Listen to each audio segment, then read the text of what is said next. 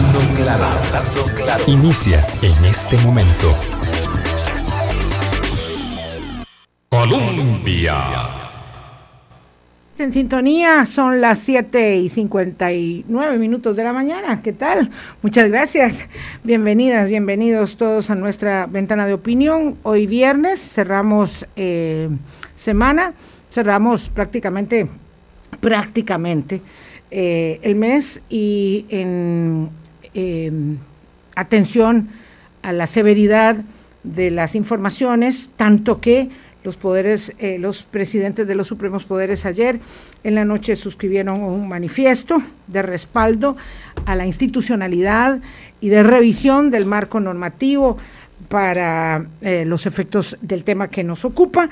Nos eh, centramos una vez más en los asuntos de la actividad delincuencial del narcotráfico, de crimen organizado y lavado de dinero, legitimación de capitales en el país. Por ello, eh, este es el tema con que cerramos la semana. Álvaro, ¿qué tal? ¿Cómo estás? Buenos días. Buenos días, Vilma. Buenos días a todas las personas que están siempre con nosotros. Hoy nos ganamos un minutito antes. Muchas gracias. Bueno, muchas gracias por eso. Sí, eso es de eh, viernes. es un regalo de viernes de, Daniel. el regalo de fin de, mes, exactamente. Em, que no es siempre, que no es siempre. que no es siempre.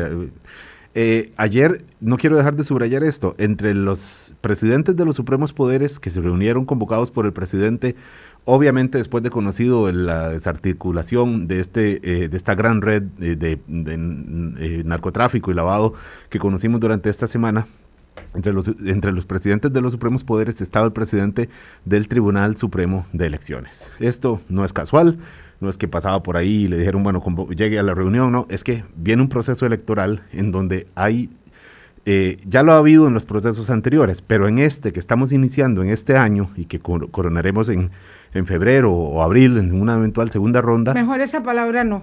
Coronar no, ¿cierto? Sí, y que culminaremos en febrero.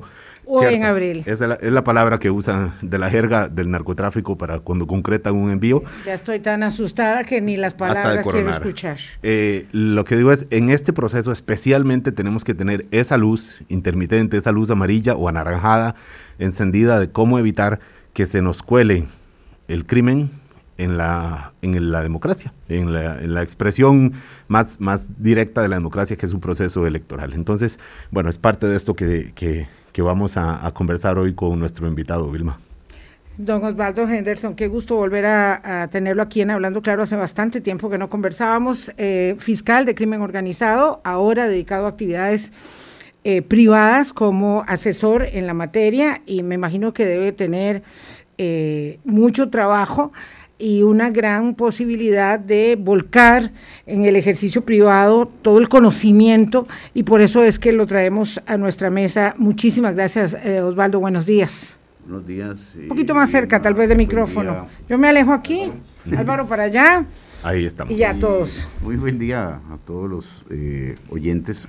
Eh, para mí es un placer acompañarlos con gusto y con preocupación por la realidad que estamos observando manifiesta. Quizá algunos que estábamos en esa materia desde hace años sabíamos que, que iba una evolución y que esa evolución era difícil frenarla, pero ya verla cercana y ver las, las, actuaciones de la policía, los resultados de sus actuaciones, pues eh, indican que no nos equivocábamos cuando teníamos esa visión y esa preocupación hacia el futuro. Sí, nos encontramos con una organización delictiva que tiene la particularidad, a diferencia de otras que, eh, se han desarticulado en el país, no sabemos si esta es la única o habrán más, que opera, digamos, con recursos propios, que importa la droga de Colombia y luego la eh, reexporta a Europa que además es una organización de, mucha, de mucho tiempo atrás, porque hoy eh, se revelan nuevos detalles. Eh, eh, veía en, La Nación que desde el año 16, 2016, habían vínculos con un sujeto búlgaro. Aquí hay búlgaros, italianos, franceses, serbios, es decir, esto es de verdad transnacional, tan global como es el crimen organizado y otras actividades eh, comerciales ilícitas. Entonces, decía, esto eh, hace parte de una, de una circunstancia que nos sorprende mucho eh, y quisiera que pudiera usted enmarcar un poco esta situación eh, es una operación de tres años, de unos nexos que se conocían desde el 2016, por tanto es una operación que es muy compleja de, digamos, eh, de asestarle golpe y de eh, ponernos sobre la mesa esto y qué es lo que nos pone sobre la mesa en efecto. Claro, hay, hay, yo conversaba con, con unos excompañeros judiciales y les decía eh, precisamente ayer que me parecía una doble, un doble mensaje este mega operativo que, que hicieron muy acertadamente la policía y la fiscalía. Un mensaje, por un lado, a la sociedad de preocuparse. O sea, ya no es que somos bodega de, la droga que va hacia el norte o que va hacia, hacia Europa, sino que ya la organización criminal está asentada en Costa Rica y nos, dimos, nos damos cuenta que eso es un fenómeno no de hoy, que es de hace unos años, pero que es preocupante porque ya no significa solo que estemos eh, pidiendo combustible a los pescadores que no tienen trabajo y que lo venden y suplen en alta mar para, para el narcotráfico o, bodegas para pasarlas del mar a los camioneros o las cosas que conocimos ya. Ya ahora estamos hablando de crimen organizado y yo lo que creo es que si bien por un lado es preocupante para la sociedad, a mí como exfuncionario me deja una buena señal de que la persecución penal esté variando.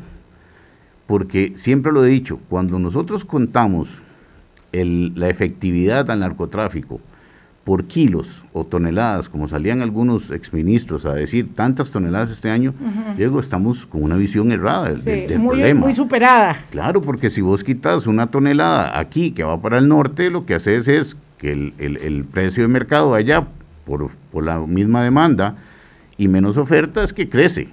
Claro, y además eso va inventariado, es decir, ya está presupuestado que voy a perder una cantidad para poder exportar la otra y mientras le siembro una por acá, usted me, pasa, otra por otro lado. Y entonces eso no es una afectación, una afectación es exactamente ver una, una organización criminal y afectar sobre todo lo económico.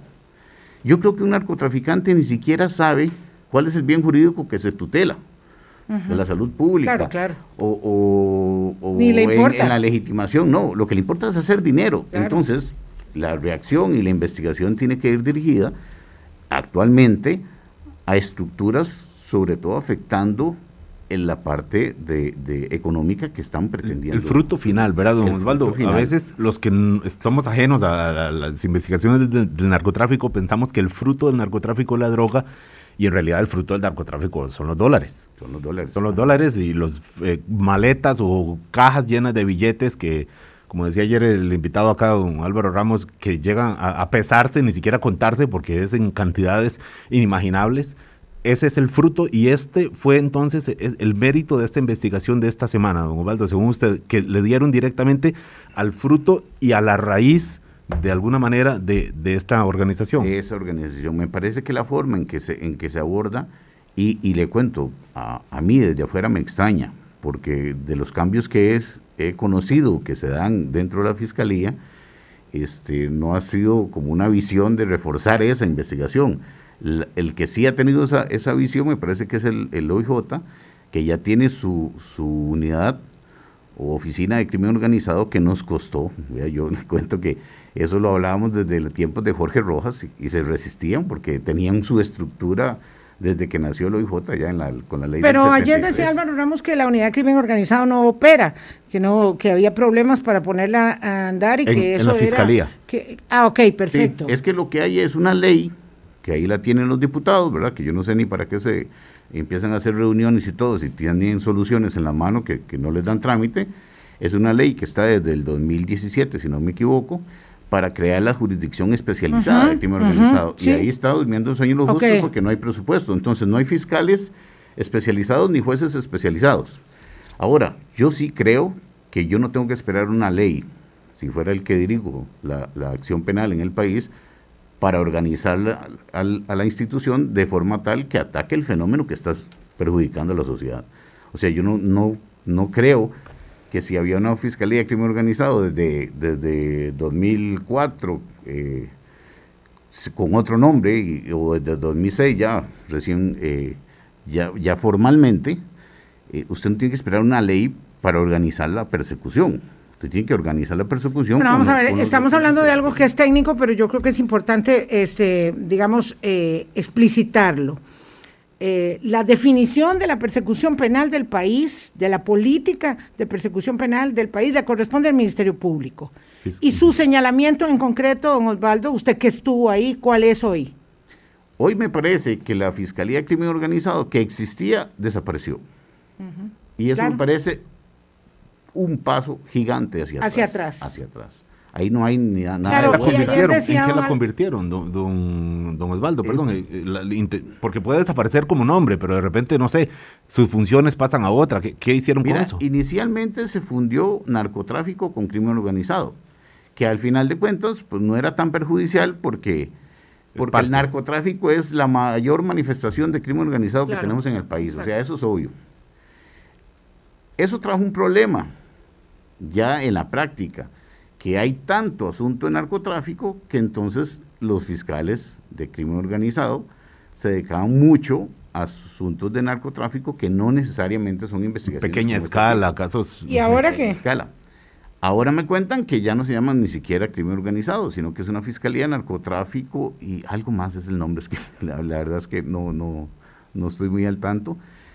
Y, y claro, la experiencia de, de- de cierta metodología de trabajo la perdés si además Claro, quitas claro. a las personas que ya venían sabiendo de eso. Vean, intervenciones telefónicas a cualquiera desde afuera le puede sonar como muy fácil, ¿verdad? No, claro. Se lo pido a un juez, eh, conecto y grabo y, y escucho. Pero no, es, es, es casi un arte, le decía Tal yo. a vez debimos haberle preguntado primero por qué usted ya no está en el Ministerio Público, don Osvaldo, si no tiene obstáculo en decirlo. No, yo no estoy porque estoy jubilado, o sea, porque, porque me llegué a los 30 años de servicio con la legislación anterior y, y yo sí creo, yo sí creo que si a uno le dan la oportunidad de, de exponer más su trabajo, de, de hacer más su trabajo, yo lo viví la experiencia con don Francisco Dalanese, eh, pobre mi familia porque se, se sacrificó muchas horas, pero yo era muy feliz en lo que hacía y entonces sábados, domingos estaba... Y ya no era muy feliz para continuar. Ya después no, porque ya cuando, cuando usted siente que, que lo van relegando, que lo pasan a una fiscalía, que la gente a veces la ve como si fuera un castigo donde te pasaron, ¿verdad? Eh, que te pasan y, y el fiscal general que estaba en ese momento me dice, vas para tal fiscalía y yo le digo, es que ni siquiera es una fiscalía adjunta, ni siquiera la plaza mía hay ahí. O sea que después de ser fiscal de crimen organizado, toda esa expertise se perdió y ahora usted entonces se desempeña eh, Lo que hago es eh, ser privadamente. consultor Sí, con, con USAID y entonces en, en, en El Salvador tuve la experiencia de viajar dos años para tratar de co- colaborar allá con la Fiscalía. USAID es la una policía. agencia de los Estados Unidos. Sí, exactamente. Claro. Y, eh, un, un detalle, por- alguien diría, porque ya están preguntando cosas personales a don Osvaldo. Mm, Bueno, es que expresan de alguna manera cómo se ha ido eh, cambiando la estructura de, de investigación en el Ministerio Público. Porque ahora, usted dice que ahora la, esa ya no existe, la Fiscalía de Crimen Organizado, ahora se llama sobre todo narcotráfico y algo más. Pero la expresión de lo que vimos esta semana, que tampoco es que nos tiene que sorprender, por supuesto, pero que la- es, es un recordatorio muy grande y muy directo y muy claro de que el narcotráfico es muchísimo más que narcotráfico. Cuando lo que conocimos es que tenía un grupo de, eh, abogados a su servicio, eh, inversiones en, en lo inmobiliario, en este hotel pagado de 8 millones de dólares, pagado mayoritariamente en efectivo, eh, intentos de legitimar capital en el negocio de constructoras, de cultivo del arroz, según lo que decía don Walter Espinosa, director del, del OIJ, uno dice, bueno, ¿qué tiene que ver el arroz con, con la cocaína? En principio nada, hasta que tiene que ver, como en este caso, don Osvaldo. La complejidad es mucho más que cómo llevar un kilo o unos kilos de droga desde Colombia hasta Estados Unidos o Europa. es mucho más que eso, porque además eso eh, está a las puertas de que la corrupción, que es el enfoque ante la criminalidad organizada, hay que tener mucho cautela en la investigación de la corrupción. O sea, no podemos desgastarnos nosotros en, en quién se llevó un lapicero de una oficina porque tenemos que desgastar las investigaciones en ver si hay influencia, sobre todo en un país como este, que a los magistrados no les gustó que, que les dieran, les dijeran una charla de cómo estaba mal su, su nombramiento. Cosa más patética y qué vergonzosa, Un lugar, sí, donde yo tengo Sí. que ir para aspirar a la magistratura, a los corredores de la Asamblea Legislativa, a los mismos corredores que según la noticia andaban estas otras personas, entonces usted dice, aquí hay que hacer un alto. Y no es un alto de, buena fe, es un alto de actos, de, cambiar formas de elección, por ejemplo, de, los magistrados, eh, ver cómo se regula quién ingresa quién no ingresa y que quede registrado en la asamblea. Porque ese es el problema grande de los, de los grupos criminales cuando ya llegan a un nivel de organización tan alta, que ya no impactan tanto. La droga es metódico. O sea, ya saben cuál es la forma en que se, en que se envía y eso es metódico.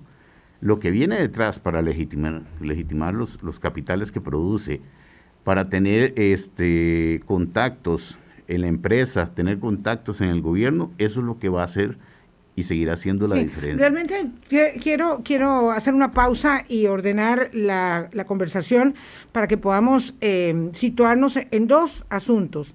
Uno es el de la penetración, en efecto, en las estructuras policiales y políticas del país, ¿verdad? Que ayer no tuvimos tiempo con, con don Álvaro Ramos más que de señalarlo tangencialmente. Y lo otro es lo relacionado con las modificaciones normativas y reglamentarias que de la mano de la voluntad política superior, que son los presidentes de los supremos poderes, deben acometerse, ¿verdad? Eh, para poder, digamos, eh, centrarnos en, dos grandes aspectos. Voy a la pausa, son las 8.15, conversamos con el ex fiscal de crimen organizado, Osvaldo Henderson. Colombia. Con un país en sintonía, 8.19 minutos de la mañana. Esta semana el organismo de investigación judicial eh, y el Ministerio Público detuvieron una banda, 24 personas y una enorme cantidad de recursos, de bienes de todo tipo, en una operación gigante que deja al descubierto una eh, banda autóctona que traía droga desde Colombia y la reexportaba a Europa. Por años eh, se dio esta actividad.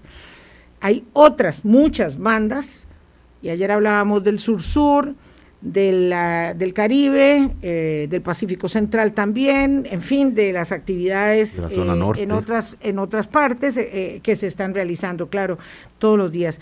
Pero yo quiero centrarme un poco hoy, don Osvaldo, si fuese posible, en el tema de la penetración de las autoridades políticas y policiales también. En este caso, eh, don Walter Espinosa pone la cara con, con, vergüenza y con orgullo al mismo tiempo diciendo tenemos manzanas podridas, pero nosotros mismos nos encargamos de ponerlas aquí eh, al descubierto, cuatro oficiales. Y luego está el tema de una gran cantidad de diputados que eran visitados por estos eh, líderes de la, de la banda de, de, ¿cómo se llama el tipo? Tureski. De Tureski. Como se le conocía, apellido James. Sí, efectivamente, lo que dice Walter este, es, es, es, una triste realidad, ¿verdad? Porque el proceso de selección ya no es tan pequeño, el organismo de investigación judicial es muy grande. Ese proceso de selección y seguimiento que hay que darle para saber que todas las personas eh, se mantengan dentro de los, dentro de los lineamientos eh, éticos, morales, es, el seguimiento lo que cuesta más. seguimiento lo que cuesta más, porque tenés que darle seguimiento a muchas, muchas personas. Ahora, a veces es sencillo. Cuando usted ve que, que algún compañero suyo de trabajo está haciendo gastos que no son los normales, ahí empiezan a encender las alarmas. Ya uno sabe, cuando uno fue empleado público, usted sabe que tiene un salario, que es asalariado y hasta dónde alcanza la cobija. Cuando usted ve que un compañero que tiene tal vez el igual ingreso suyo y empieza a darse unos lujos que que no son razonables, pues entonces ahí tienen que, ir disparando las alarmas y es como una especie de control. Entre los mismos compañeros que además tienen un ojo entrenado para eso. Claro, y sobre todo porque, porque en la policía, como decía don José María Rico en uno de sus, de sus eh, libros, eh, hay una cultura de protección, porque yo le confío la espalda a un compañero policía cuando voy a un allanamiento, o sea, necesito tener confianza plena en, en ese compañero. Este, en esa subcultura, esa confianza solo la puedo tener si estoy seguro que mi compañero no está sirviendo a una organización criminal. Y entonces es, es como dice don Walter, peligroso, pero bueno, es deber de él y deber de doña Emilia y deber de la Corte estar atentos en, en, en, en todos los funcionarios que tengan que participar de este tipo. A mí a veces cuando leo noticias y veo que un caso grande de narcotráfico se cae por un problema en un acta de un una tecnicismo. de una intervención telefónica o algo así, yo di siempre viajo. ¿Habrá sido un error? ¿O habrá sido a propósito? ¿O habrá sido algo a propósito? Ok, Ahora, muy bien. es- ayer es- se, es- se- sí, eso pasó ayer, ¿verdad? Ayer se eh, filtraron eh, partes del acta eh, donde hay intervenciones telefónicas eh, y esto pasa en todos los casos ahora eh, y esas mm, filtraciones pueden generar invalidación de las pruebas, es así. Eventualmente esos podrían causar algún tipo de ineficacia de la prueba en el proceso. Habría que ver qué margen, ¿verdad? O hasta dónde. Pero en ocasiones puede ser que, vean, esto, esto parece que hay una división de funciones, pero en el fondo no termina siendo así. Digamos, nosotros, los fiscales, nosotros, digo yo todavía me sigo identificando siente como si fiscal. estuviera ahí. Ujú. Un fiscal le pide una orden al juez y el juez es el encargado de darla. Ese, por ley, es el que la tiene que dar. Pero cuando el juez otorga la autorización, resulta que el fiscal tiene que hacer otra función, que es de revisión del contenido de la resolución. Y aunque a algunos jueces no les gusta, a veces hay que pedirle que amplíe la fundamentación, porque usted sabe como fiscal que si mantiene la intervención con esa orden que le falta fundamento, se me puede caer en juicio. Pero eso es algo, una malicia que, que tiene que generar el fiscal y que tiene que aprender con el tiempo, con la experiencia, de que esas cosas hay que revisarlas. Y entonces antes de, de eventualmente un allanamiento, hablar con el juez y decirle, mira, hay que justificar por qué es después de las 18 horas. Eh, y no lo justificaste. Vamos no, pero yo doy la orden. Bueno, pero es que yo tengo que controlar la legalidad también de- del acto. Sí, eh, vo- voy a lo mismo. Podemos perdernos en todos los detalles. No, Osvaldo, ¿qué pasa con la penetración? Me refiero a los oficiales del OIJ, me refiero a jueces. eh, no sé si estamos más arriba penetrados, no lo sé. Pero a veces me da mucho, Diputados, mucho temor. pongamos signo de pregunta. Este, es- eh, eh, eh, en el Poder Judicial, Álvaro lo plantea en la Asamblea Legislativa, desde su experiencia, estamos penetrados en los niveles más significativos de la toma de las decisiones, de los procesos jurisdiccionales, de las venias políticas. Yo creo que tal vez a un cierto nivel me parece que sí hay, y, conste, me parece, y digo porque no, no estoy haciendo investigaciones y tener la prueba. Eventualmente, recuerdo, y eso no es nada nuevo, cuando estábamos en crimen organizado, nosotros llevamos a juicio a un juez de la zona sur que liberó a unos colombianos que se le habían decomisado como 500 kilos de cocaína y no les dictó prisión preventiva, sino que los puso a firmar colombianos que no tenían domicilio en el país. A ese juez lo condenaron y después en casación, por tecnicismos de la redacción de la sentencia, lo absolvieron. Entonces, yo diría, en aquel entonces a mí me parecía que había un conocimiento y voluntad de quien resolvió de resolver de esa forma. Porque la experiencia en los otros casos no había resuelto así. Entonces, en uno específico cambió. Eh, ya la Administración de Justicia se encargó de decir que no era así, pero yo sí creo que, que debe ser una alerta constante el estar vigilando que estas circunstancias no se. Insisto, yo no sé por qué, si hay formalidades para solicitudes de intervención, para órdenes de intervención, ¿por qué se vienen después los casos a caer? Porque algún otro juez dice, se falló en esto, y entonces ya ahí usted no sabe hasta dónde llega la impericia eh, profesional y dónde comienza eh, eh, la influencia o la penetración de, de- de- de la corrupción. Sí, Don Osvaldo, está la- en el blanco. una pregunta que se hará, probablemente estaré coincidiendo con muchísimos radioescuchas en este momento, es si estos tres funcionarios del OIJ que fueron detenidos, bueno, y, y el otro que ya, que ya no trabaja ahí, pero que fue, estuvo un tiempo ahí, son cuatro, digamos, investigadores, tres de ellos activos en el, eh, oficiales, si son la expresión de, de, de que ya ahora eh, todo está complicado ahí o si son una manifestación de que esta red logró eh, involucrar a este grupo y está en capacidad el OIJ de decir, ok, los separamos y seguimos, eh, y seguimos, seguimos sanos como, como organismo. Eh, si, son, si es un, un, caso específico o si son manzanas que ya pudrieron el resto de la canasta. Sí, enhorabuena yo diría y apoyo lo que dice Walter, que, que ha sido un poquito de manzanas. Walter Espinosa, este, director Walter del OIJ. Espinosa, perdón, este, en, que, en que son unas manzanas que se detectaron a tiempo. ¿verdad? Sí. Este, y todo eso tiene que ver mucho, vea, todavía en, en, la policía usted lo puede investigar más fácil. En la judicatura se viene la independencia del juez, uh -huh. que es un principio que no puede soslayar en lo mínimo, pero que permite en ocasiones resolver sobre texto de independencia de una forma arbitraria completamente contra, arbitraria, el, contra derecho. Ajá. Vamos a ver, yo quisiera devolverme sobre lo que usted dijo. Es que se están equivocando los procedimientos, se están, digamos, viciando las pruebas.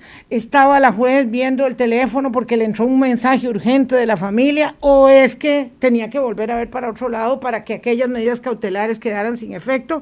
Entonces, estamos en una, en una gradación de actividades eh, que nos llevan a la descomposición. O sea, el narcotráfico, la legitimación de los capitales, la corrupción política y policial y obviamente la impunidad, porque el problema de esto es la impunidad. Y cuando se nos van cayendo los casos, ¿verdad?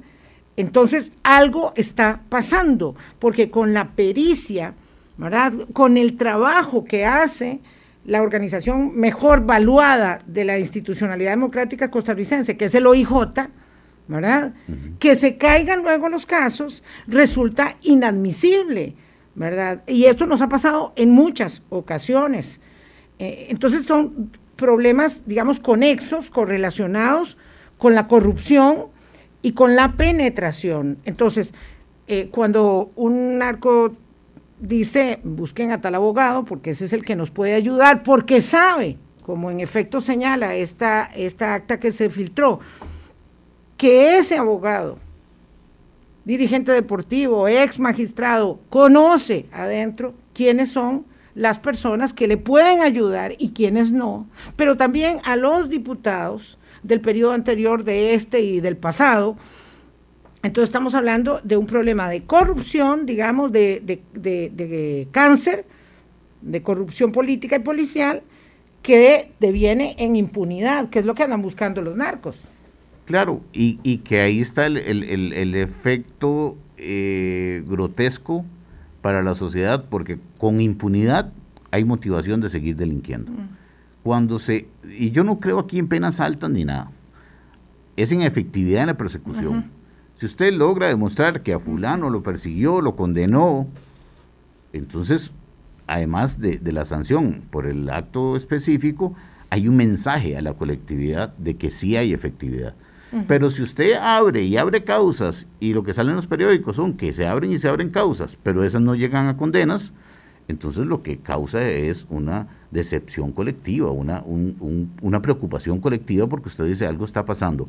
Ahora que, doña Vilma, usted señalaba la, las cuestiones de la policía, lo bien presentada, antes del 98 yo entendía, porque la gente veía videos de allanamientos en noticias y todo eso y quizá no sabían que el caso iba mal.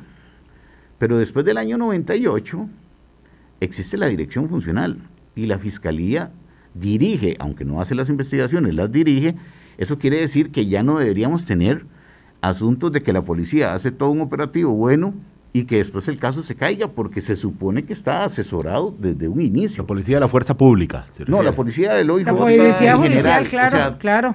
Ya tienen una guía uh -huh. de la fiscalía, no debería por qué caerse después. Sí. Porque antes podía pasar eso y tener una muy buena imagen la policía y mal los jueces porque la gente dice los jueces lo sueltan, pero los jueces a veces ocupan ciertos elementos para que se pueda dar tal situación, una so, condena es el Ministerio Público el que los provee esos elementos. Pero entonces, después del 98, cuando usted dice que está la Fiscalía dirigiendo las investigaciones, no deberían suceder esos, esos detalles extraños, que a veces extrañan, de que, de que a, a, a largo plazo en un proceso, como que ya, ya no está el boom en la noticia y entonces ya... Sí, lamentablemente no hay otra conclusión que sacar por la mm, elaboración argumental que usted hace, que tenemos un problema de filtración de, de, autoridades, tenemos esa filtración. Ahora, dígame cuál es su opinión respecto de la filtración eh, con este, o, de, digamos, los vínculos, la porosidad con el Poder Legislativo. Esta, esta banda eh, tenía mucha relación con muchos diputados en la Asamblea Legislativa pasada y actual. Este, yo tengo esta duda. Una persona en la narcoactividad con esos recursos, pareciera muy burdo que esté yendo a la Asamblea Legislativa a ver si le aprueban un proyecto de vivienda. En efecto, ahí se ve que estaban. Entonces, más bien parecía que tenía mucho interés en tener oídos en la Comisión de Narcotráfico para ver qué era lo que ahí se estaba eh, este, elaborando, pero también me parece ridículo que vayan a la Asamblea, cuando un narcotraficante puede mandar a traer en, eh, eh, helicóptero o como quiera, ¿verdad? Este, a un diputado para hablar con él. ¿Cómo se explica esto? Claro, este, yo, yo siento que, la, influencia no está en una visita a la asamblea y un café y un registro que va, va, a quedar ahí constando hasta con fotografía eventualmente cuando entra.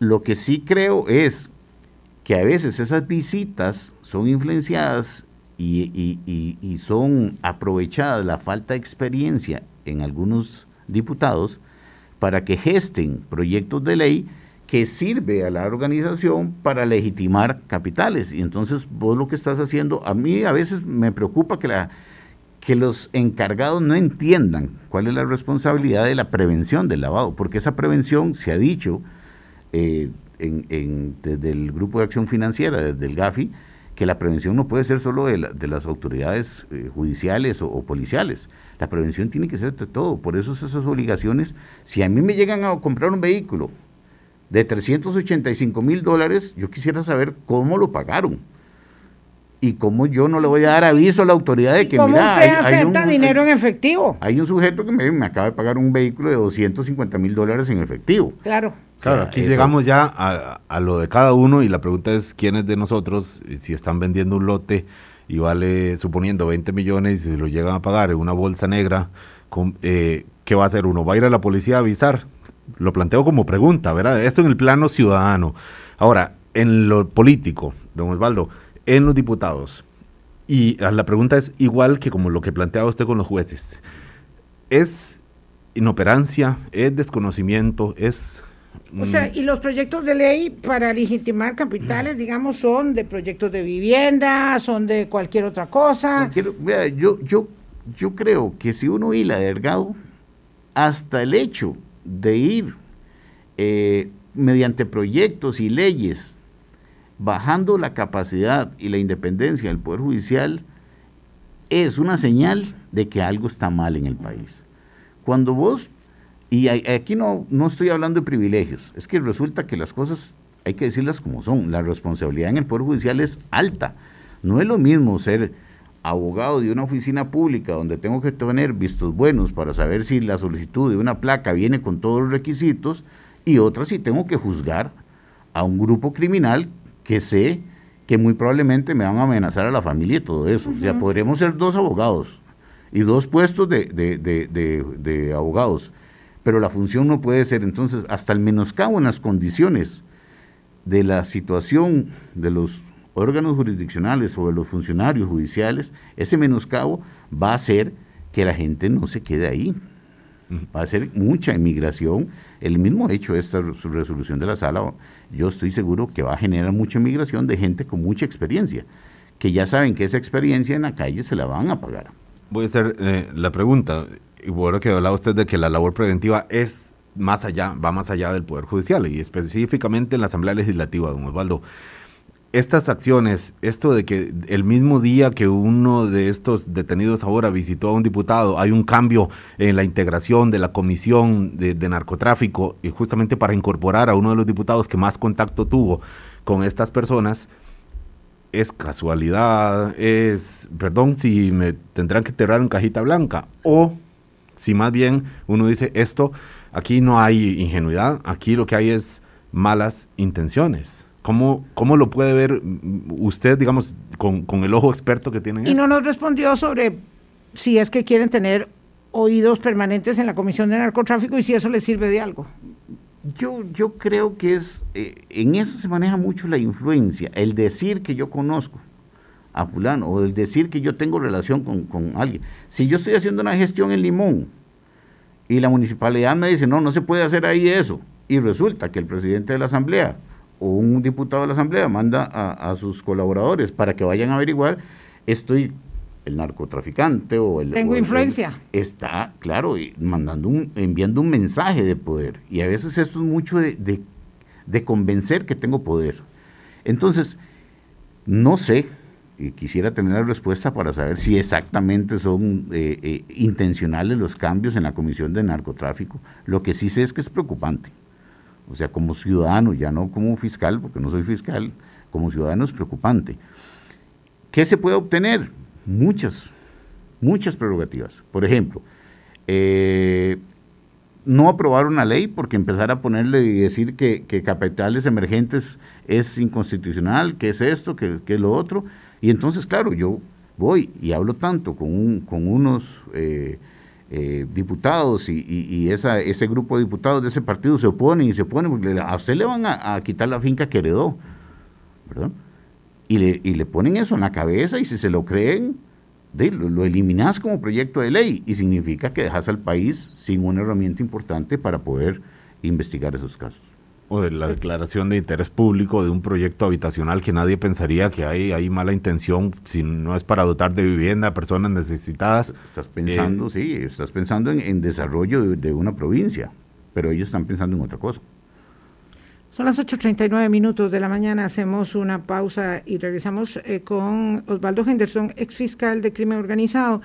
Eh, ¿Cuáles son las leyes, eh, digamos, que imperiosamente deben ser modificadas o el marco normativo actual es suficiente y lo que nos falta es voluntad? y determinación para que la efectividad en la persecución de la actividad delincuencial desestimule lo, que, lo que se ve y lo que está por venir. Colombia. Con un país en sintonía, 8.42 minutos de la mañana, Osvaldo Henderson, ex eh, fiscal de crimen organizado. ¿Qué es lo que hay que eh, depurar, digamos? ¿Es el tema eh, de la extinción de dominio? ¿Hace falta legislación o hace falta contundencia? Porque la actividad de anoche con los presidentes de los supremos poderes es un acto simbólico que evidentemente no no conmueve a la actividad delincuencial en absoluto, aunque, digamos, eh, es un simbólico peso para adherir fuerzas alrededor de un tema que es tan amenazante. Pero ¿qué hay que hacer, Osvaldo? Bueno, desde mi perspectiva, a mí me parece que la, medida más eh, fácil y más accesible, porque si dependemos de, leyes, eh, esto va lento, ¿verdad? Con, con la Asamblea, es tomar decisiones a partir de la realidad nacional que tenemos. Y con esto quiero decir, digamos, si, si soy fiscal general y sé que el problema grande que afecta a la sociedad es el crimen organizado, necesito de los escasos recursos que tengo distribuir a mis fiscales y ojalá los mejores a una unidad que atienda el fenómeno criminal y que además de respaldo a una oficina del OIJ creada para eso, porque no es lo mismo que la oficina del OIJ esté con un fiscal de desamparados, con uno de, de, de, de, Goicoechea. que después tenga, no, que tener a su equipo, que ya saben cómo trabajan, que ya saben cuáles, cuáles son los requisitos eh, de un informe para poder pedir una medida cautelar, porque me baso en el informe de, la policía, pero si el informe no me da tales detalles, yo no puedo ir a pedir la medida cautelar. Está hablando de prioridad en el Ministerio Público. Sí, a mí me parece que hay que priorizar, y la Fiscalía es la primera que tiene que priorizar porque es la encargada de la persecución penal. Y entonces, con los recursos que tengo, tengo que destinar a eso. En el Poder Judicial siempre ha existido un problema, y es que como, como empleados siempre nos califican pero tenemos que quitar la mente de que eso no es maquila, no es que estamos haciendo camisetas, no, no nos pueden calificar porque, porque procesamos o resolvemos 40 casos al mes. Porque hacemos muchos allanamientos y eso llega a todas las cámaras de la televisión. Claro, lo que hay que hacer es visualizar el fenómeno y dar una radio, de la prensa respuesta. escrita, todos vamos detrás. Ampliar en eso y sobre todo, me parece ahora, en este momento, darle énfasis a los actos de corrupción. Porque la única forma de que las organizaciones criminales puedan generarse riqueza y aprovecharla, e invertirla y todo eso, es si tienen influencias. Y entonces, eh, y, hablo de, de- corrupción en, en- en todos los niveles de las instituciones públicas, ¿verdad? Desde permisos de construcción este, hasta jueces, fiscales o, o lo que sea. Me parece que ahí tiene que darse. Y creo que legislaciones como con extinción de dominio sí, son necesarias. Desde- La extinción de dominio, perdón, le, le- le hablé encima. Dígame, perdón. Sí, yo creo que, que legislaciones como esas son necesarias. Si usted puede justificar de dónde vienen su- sus bienes, no hay ningún problema con la extinción de dominio. Es que a mí no me digan, no me inventen que, que hace 10 años o 15 años mi suegro o mi abuelo me dejó esa finca. Y si hace 15 años se la dejó, todo el mundo sabe que se la dejó. No hay ningún problema en, en eso. No es que le estamos exigiendo un título. El ejemplo que daba la jueza colombiana que traía este tema a exponer era muy, muy sencillo. Me decía, a usted le roban el carro, va llegando a su casa y le roban el carro. A los 10 años ya está prescrito el delito, porque ya prescribió, no supieron quién es. Entonces imagínense que a los 10 años y un mes llegue el ladrón a tocarle la puerta y que le diga a usted, usted me puede firmar aquí la escritura para que me traspase el carro, porque como ya prescribió, entonces ahora yo adquirí derecho sobre eso. Y no, no puede adquirir derecho porque es mal habido. ¿verdad? Ahora, si es bien habido, no hay problema. El proyecto de extinción de dominio no avanzó finalmente. No avanzó. Eh, aparecieron eh, este, manifestaciones fantasmas, en contra, muchos incluso dentro del. Poder Judicial, de dentro del Poder Judicial, en algunos casos, sectores empresariales también eh, legítimos se opusieron, eh, no recuerdo bien con qué argumentos, mm, pero eh, lo cierto es que ahí, ahí quedó. Por eso le preguntaba si con los instrumentos legales Con los argumentos de que se vulneraban las libertades, los derechos de la actividad comercial y un montón eh, de argumentos. Y en realidad, durante mucho tiempo, ese proyecto dio vueltas y al final uno se queda con la idea de lo que decía don Osvaldo. ¿Será que esto, de ahí, evidentemente, tuvo mucha fuerza para desarticularse, ¿verdad? Eh, y, y- y felices los delincuentes. Felices porque no tienen que justificar esa existencia que es de origen il- ilícito, pero que como ya la tengo, entonces parte de, de- de un principio. ¿Qué que otra, mío. ¿Qué otra legislación es necesaria, es urgente? ¿O qué otra manifestación usted diría que se hace necesaria? Ahora los presidentes de los supremos poderes van a conocer el 17 de junio un documento que no sé cuál es el equipo técnico que lo elabora, pero hay un equipo técnico para ver cuáles son los correctivos. Eh, ese día lo van a conocer ellos. No sé si lo vamos a conocer en la ciudadanía al mismo tiempo o si no, o si será después. Pero hay evidentemente una gran preocupación a nivel de las autoridades máximas eh, de los poderes de la República respecto de un tema que parece que nos va superando.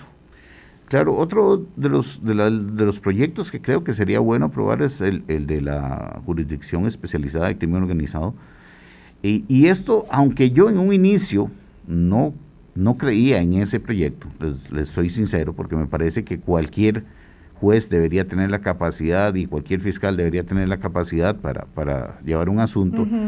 Lo cierto es que la experiencia me dice que cuando vos te especializas, vas aprendiendo mucho en el camino. Y, y ese aprendizaje no debería eh, Desaprovecharse. desaprovecharse porque, porque te pasaron de oficina, porque no le caíste muy bien al, al- al nuevo jefe o por lo que sea, pero si se genera una cultura de trabajo, ya podrías pasar a las personas que si la cultura es la misma, la doctrina de trabajo de una oficina se va a ir gestando. Y eso, eso requiere una especialización. Y ese es el proyecto que está durmiendo sueño de los justos. esperando eh, Podría hacerlo, podría hacerlo la actual fiscal general eh, al margen de, de lo que le mande eh, la- una reforma legal de la Asamblea Legislativa. Podría hacerlo dentro de sus potestades actuales. La Es- fiscalía sí, pero la, la- eh, los La jueces jurisdicción no. especializada es claro. otra cosa, claro, porque es establecer una judicatura, no sé si de jueces sin rostro, ¿verdad? Que, que juzguen estos casos y que no estén al arbitrio, por ejemplo, en el caso de, del indio, ¿verdad? Que era un eh, traficante, o es, porque está en fuga desde hace más de un año, que le puso precio a las cabezas de los jueces, de los fiscales y de todo el mundo que lo, que lo amenazaba con, la, con, con caerle, ¿verdad? Ahora, vamos a ver, eh, entonces sí hacen falta leyes, sí hace falta remozar el marco normativo. Claro. ¿Sirve de algo, don Osvaldo Henderson, y le eh, agradezco que sea muy categórico en la respuesta, ¿sirve de algo que haya comisión de narcotráfico en la Asamblea Legislativa hoy? No hablo de la comisión del 85 ni del 89, hoy. Yo no sé para qué sirve. No sirve de nada, don Osvaldo. No, no, he, no he visto que surja algo de ahí eh, que, uno diga le ayudó al país en, en, en, esta, en enfrentando ese flagelo. En realidad yo no he visto nada. ¿Sirve para desviar la atención, por ejemplo? Es como mucho en política, o sea, usted lo que hace es desviar la atención, mientras que el problema está en un lado, pues yo desvío la atención al otro y, y, le quito la mirada a lo, a lo que más importa. Una lámpara. Ah, me dice aquí un querido amigo economista, el control de lavado no es solo responsabilidad de los bancos, también es de las empresas que venden propiedades y las personas que venden propiedades y vehículos. No hacen reportes de actividad sospechosa, por eso alguien llega a comprar vehículos, eh, plata en mano y como si nada. Sí, he escuchado yo, de agencias que mandan al mensajero a, hacer diferentes depósitos en diferentes agencias de banco distintas que eso ya es preocupante, porque entonces ya eso te, expresa que son conscientes que lo que están recibiendo eh, eh, no es dinero lícito. Pero por eso mm, vuelvo al, punto, aquí lo complicado es que además en este contexto de crisis económica, después de este año en donde muchas personas, eh, empresas han tenido tantas pérdidas o reducción de, de ingresos, es más difícil que alguien diga, no voy a reportar esto porque me parece sospechoso. No, pues es la única venta que hice en el mes, pues si tengo que mandar al mensajero a 10 agencias diferentes a hacer eh, puchitos, lo hago. Hablo desde, obviamente no estoy diciendo que sea justificable, estoy diciendo que el contexto no ayuda a, que, se hagan este tipo de denuncias. Pero, entonces volvemos a la efectividad que doña Vilma hablaba, porque hay un delito de la facilitación de la legitimación de capitales. Y si entonces ese delito se empieza a aplicar, se empieza a perseguir a la gente y se le aplican esas esas eh, normas, pero insisto, no es mandar a todo el mundo a la cárcel, es aplicación efectiva. claro, claro. Si yo tengo que hacer un depósito en cuatro bancos de una transacción que hice con don Osvaldo, yo, yo, yo, yo sé lo que estoy haciendo. yo sé que estoy actuando al margen de la ley. Eh, me pregunta un colega ya para terminar, ¿qué pasa eh, con la responsabilidad? De los abogados, notarios que se prestan a todo esto, pero ya y ahí están los notarios, los contadores, en fin, estos son empresas en todo el sentido de la palabra, aunque la actividad sea delictiva. Ahí, digamos, compra de todo tipo de servicios. Claro, y la ley sí les exige a todos estos, a los abogados, contadores, o sea, sí tienen que, hacer reportes de operaciones sospechosas, no es que no tengan eh, la obligación. Claro que son sujetos obligados y hay una reforma que los obliga. El control de, ese cumplimiento es lo que es casi imposible, ¿verdad? Porque eso se hizo por, por, las, por las normas de Gafi que tiene que, que, tener el país. Pero el control de que se haga y que se haga bien, que haya conciencia en los profesionales de que se haga bien, ya eso es, es, otro punto. Y nada más cierro con esto. Yo creo que, que, aquí también hay que hacer la diferencia en que si uno es abogado, eh, toda persona tiene derecho a un debido proceso. Y el abogado tiene que velar por ese debido proceso, sea quien sea, sea el delito que sea. Sí. Pero hay una gran diferencia cuando se es abogado para defender a una persona en un proceso y cuando se es abogado para asesorar a una organización criminal. Ahí dejas de ser abogado y sos parte de, la organización criminal. Ah, sí, eso es parte del organigrama. El GAFI, bueno, son las normas internacionales para la legitimación de capitales a las que alude don Osvaldo Henderson. Este, gracias, don Osvaldo, por haber estado aquí con nosotros. Eh, malas son las noticias eh, y evidentemente nos interesaría mucho hablar con la fiscal general para entender cuál es, digamos, la priorización de la persecución penal en materia de narcotráfico eh, que priva en este momento en el país. Eh, y me temo mucho que, de verdad estemos viendo para otro lado eh, en la Corte Plena como decía muy bien usted, donde, donde hay un, un debate eh, terrible por eh, no escuchar al relator especial García Sayán eh, y, y, y, estos temas, ¿verdad? Que nos competen a todos, no, no los estamos observando. Igual que subrayé que estaba el presidente del Tribunal Supremo de Elecciones en la reunión de ayer, yo hubiera esperado que esté la fiscal general de la República en una reunión como esa, que era específicamente para temas de narcotráfico y crimen sí, organizado. Claro. Y no estaba, estaba el director el del, del, organismo de investigación judicial, claro. estaba la Dirección de Inteligencia y Seguridad Nacional, hay una, una notoria ausencia de, de la Fiscalía General, evidentemente, en esa reunión, que dicha que lo haces notar porque no, no lo habíamos señalado. que estuviera ahí, sí. Bueno, nos vamos. Fin de semana, por favor, hay que hacer un esfuerzo adicional. Tenemos una saturación hospitalaria que es realmente eh, preocupante, que es realmente severa. Hoy van a anunciarse las medidas o no de restricción a partir de eh, la semana entrante, ¿verdad? Porque se acaban el domingo las que tenemos, así que ahí vamos a tener este que darle seguimiento a la situación y el lunes hablamos un poquito de esto, antes de entrar en la recta final de la convención del Partido de Liberación Nacional. Don José María Figueres nos confirma que no va a aceptar entrevista en Hablando Claro. No insista, don Álvaro, porque no nos va a aceptar una entrevista en Hablando Claro, lo confirma su vocero de prensa, no, Peña. No vino al debate tampoco y a otros, a otros medios no, también. No, él está escogiendo muy puntualmente algunos medios algunos, eh, donde algunos sí ha asistido, pero entrevistas. bueno, creo que tiene cosas que explicar igual que otros precandidatos. Uh -huh. Sí, Nos bueno, vamos. tiene que explicarlas, pero no las va a explicar. Ah. Muy bien, que pasen feliz fin de semana, chao. Hasta luego. Hasta luego. Hablando claro, hablando claro.